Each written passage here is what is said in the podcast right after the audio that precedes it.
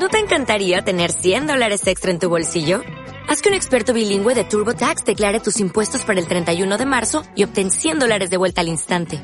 Porque no importa cuáles hayan sido tus logros del año pasado, TurboTax hace que cuenten. Obtén 100 dólares de vuelta y tus impuestos con 100% de precisión. Solo con Intuit TurboTax. Debes declarar para el 31 de marzo. Crédito solo aplicable al costo de la presentación federal con TurboTax Full Service. Oferta sujeta a cambios o cancelación en cualquier momento. Hola, muy buenas. El pasado miércoles The Economist publicó su ranking anual en el que se mide la calidad de la democracia de los países del mundo. Se les da una nota del 0 al 10. Los clasifica en democracias plenas, imperfectas, regímenes híbridos y regímenes autoritarios. ¿Queréis saber cuál es la mejor democracia del mundo o en qué posición estará España? Hoy en Simple Política ponemos notas a las democracias del mundo. Comenzamos.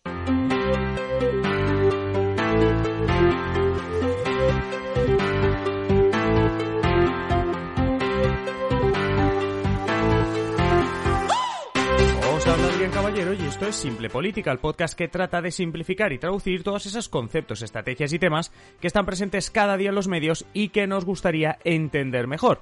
Y antes de nada toca saludar a nuestra nueva mecenas, Elena, porque si tú, como ella, quieres apoyarnos, ya sabes, haz clic en el enlace que encontrarás en la descripción del episodio para hacerte mecenas. Así que, nueva mecenas, Elena, y bienvenida. También muchas gracias a todos aquellos que os estáis haciendo eh, mecenas o estáis aportando a través de ebooks. Lo que pasa es que la mayoría eh, aparecéis como anónimos, porque bueno, pues no dais vuestros datos y nada, simplemente mandaros un saludo a todos aquellos que anónimos que también nos estáis apoyando a través de ebooks. Eh, por cierto, otro paréntesis, ya sabéis que tenemos canal de YouTube, algunos puedes que incluso nos estéis escuchando por ahí. Pues bien, en el canal estamos desde la semana pasada y toda esta semana subiendo vídeos comentando cada tarde los diferentes programas electorales de los principales partidos para las elecciones en Cataluña de este domingo 14 de febrero. Si os interesa verme a mí comentando esos programas electorales, echadle un vistazo, como digo, en el canal de YouTube. Y ahora sí, hablemos de las mejores democracias.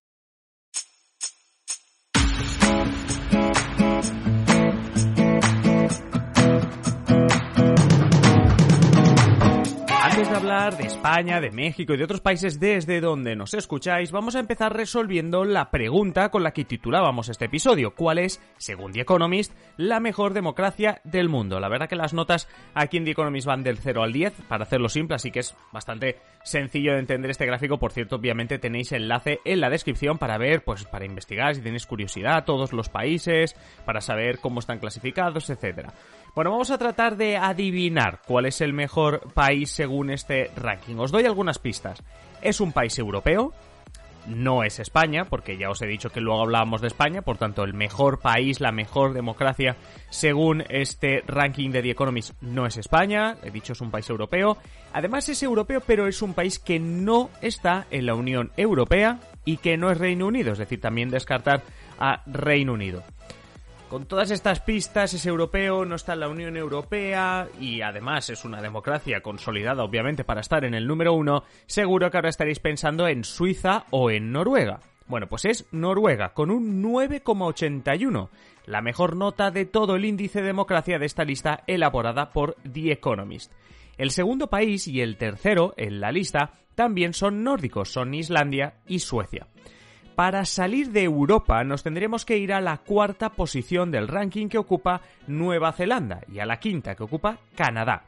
Finlandia y Dinamarca son sexto y séptimo respectivamente, así que si hacéis las cuentas, tenemos cinco países nórdicos de Europa en el top 7 del ranking.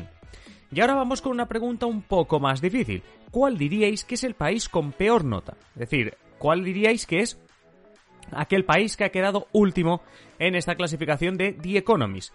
No, o sea, es decir, no, no diré la peor democracia, porque, claro, sería el peor régimen autoritario o el más autoritario si lo miras por el otro lado, es decir, no es una, en una clasificación de democracia, ¿qué país creéis que ha quedado el último? Hablamos de un país asiático, de una dictadura que se dice hermética. Obviamente para quedar último, pues tienes que ser una dictadura bastante hermética, bastante eh, férrea.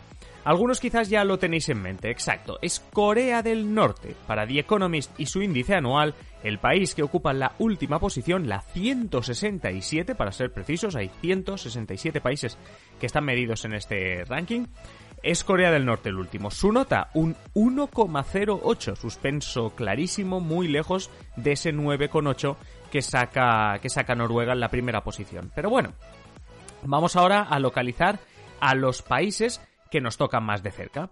En este índice, por cierto, han crecido respecto al 2019 las democracias plenas. Os comentaba antes que el índice separa los países en cuatro democracias plenas. Si sacas entre un 8 y un 10, eres una democracia plena, pero luego si ya vas bajando de nota puedes ir a la democracia imperfecta, al régimen híbrido y ya por último, obviamente, a los suspensos que serían los regímenes autoritarios. Pues este 2020 hay una democracia plena más que en 2019, según este ranking. Hay 23 democracias plenas en el mundo y una cincuentena de democracias imperfectas. Y ahora sí, ¿qué posición ocupa España en este ranking? Pues España, según The Economist, es una democracia plena.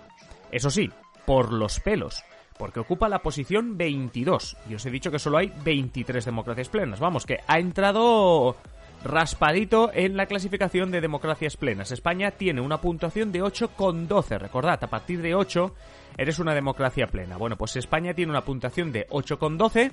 Mientras que la que hace 23, la última democracia plena, es Corea del Sur con un 8,01. La cuestión es que va de una décima. Como os he dicho, el ranking es de 8 a más en una democracia plena. Corea del Sur está ahí por una décima. Y fijaos que en el puesto 24 también por una décima, tenemos a un país, en este caso, con un 7,99. Y como tiene un 7,99, se le considera una democracia imperfecta. Lo que pasa es que creo que os va a sorprender cuando os diga que ese país, esa democracia imperfecta, es Francia. Para The Economist, Francia es una democracia imperfecta. Sí, por los pelos, pero sitúa dos puestos por debajo de España, por ejemplo, y la sitúa, como digo, en esta clasificación como democracia imperfecta. Y vámonos ahora a Latinoamérica. Primer país en el ranking, ¿cuál diríais? ¿Cuál diríais que es el primer país de América Latina en, en, esta clasificación como mayor democracia? Ya os digo yo que es democracia plena. El primer país, además, está por encima de España. Así que no sé si lo habréis adivinado, pero un saludo a nuestros oyentes uruguayos porque ese país es Uruguay. Posición número 15 con una nota de 8,61. Y muy cerca se queda Chile, en la posición 17. Y entre medias, en la 16, está el Reino Unido. Todas estas, claro, democracias plenas, porque están por encima de España, o sea que ya solo por eso y teniendo un 8 con algo ya son democracias plenas. Bueno, como muchos de los que nos escucháis desde fuera de España sois de México, he buscado también México. En este caso hablamos de una democracia imperfecta y tenemos que irnos hasta la posición 72 casi en mitad de la tabla y casi casi rozando los puestos de régimen híbrido. Eso sí, el peor país latino de la clasificación con diferencia es Venezuela, considerado régimen autoritario y que se encuentra en la posición 143, es decir, mucho más abajo de México y ya más tocando a ese Corea del Norte que ocupa el 167. El peor país europeo, pues si tenéis curiosidad, entre los países europeos, el peor país europeo está incluso un poco más abajo que Venezuela. Es Bielorrusia, que ya sabemos, ya hemos comentado en la clave, hemos comentado algún episodio, que, bueno, pues el, es normal que sea catalogado como régimen autoritario porque además hemos visto lo que sucedió eh, en los últimos meses en este país fronterizo con Rusia. Está en el 148 Bielorrusia. Por terminar, por terminar, hablando ya de Europa también y ya que hemos repasado un poco también países latinoamericanos, volvemos a Europa, hemos hablado de Bielorrusia, vamos a buscar ahora el peor país de los de la Unión Europea. Porque claro, se supone que dentro de la Unión Europea deberían estar todos en un top mínimo un top 30. Bueno, pues en el puesto 62, obviamente hablamos de democracia imperfecta, tenemos a Rumanía. Y cerca, aunque un poco más arriba, tenemos a Hungría, otro país del que hemos hablado bastante también en este, en este episodio. Y esto sería un poco también el resumen de por dónde van los tiros en la Unión Europea, que por cierto me sigue sorprendiendo, vuelvo a subrayar que Francia está dos puestos por debajo de España, y aunque solo sea por una décima en este ranking de The Economist, es subrayado, es señalado como democracia imperfecta. Pero no puedo acabar el episodio sin pediros a vosotros vuestra opinión. Además, ya sabéis que tenéis el enlace en la descripción para consultar todo el ranking, todo el mapa del mundo, ver dónde se encuentran los diferentes países. Y simplemente preguntaros cuando veáis ese ranking si merece España esa posición, si debería estar más arriba, más abajo, y sobre todo, pues ya que tenéis curiosidad, si depende, si no he dicho aquel ranking del país de donde sois, pues nada, ¿qué posición le daríais a vuestro país? qué posición tiene. Todo eso son comentarios que nos podéis dejar en ebooks, en YouTube o en adriancaballero.net barra contactar. Hasta aquí el episodio de hoy. Si os gusta Simple Política, ya sabéis, en la descripción del episodio tenéis un enlace para haceros mecenas. A cambio, pues muchas ventajas como adelanto de episodios del podcast y de los vídeos de YouTube, contenidos exclusivos para vosotros los mecenas, prioridad para escoger temas, contacto directo con nosotros, sorteos y mucho más. Ya sabéis, el enlace en la descripción del episodio. Y nada más ahora sí, manteneros siempre informados y nos escuchamos en el siguiente episodio. Un saludo y que paséis feliz En Sherwin Williams somos tu compa, tu pana, tu socio, pero sobre todo somos tu aliado, con más de 6.000 representantes para atenderte en tu idioma y beneficios para contratistas que encontrarás en aliadopro.com. En Sherwin Williams somos el aliado del PRO.